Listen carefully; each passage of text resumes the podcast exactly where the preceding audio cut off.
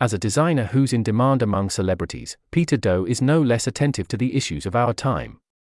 During the presentation of his Spring Summer 2023 collection, the designer showcased two looks made using shrimp and mushroom food waste. A first that shows how waste is now an integral part of the fashion industry's future. It's official, there's nothing trashy about waste. In fact, now considered a raw material of choice, waste has even become essential in helping the most polluting industries to reinvent themselves and reduce their environmental footprint. Making something new out of something old or even unwanted is the new trend in the fashion industry, which sees upcycling as an efficient and sustainable alternative to manufacturing without causing too much damage to the planet. And the idea seems to be taking hold. So much so that waste has now been gracing the catwalks of the highly exclusive Fashion Week.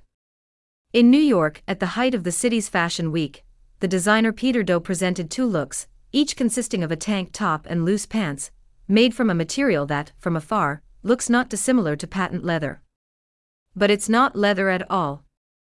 It is, in fact, an innovative textile made by Tomtex, a startup specializing in bio based materials, that's billed as a plastic free and 100% naturally biodegradable alternative to synthetic and animal leathers.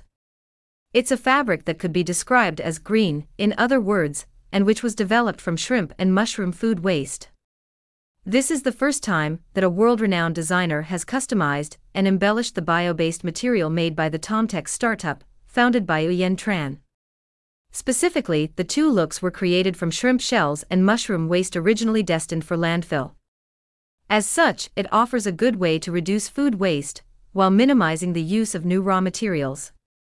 This is a practice that is continuing to develop in the fashion industry, and could even become the norm in the years to come.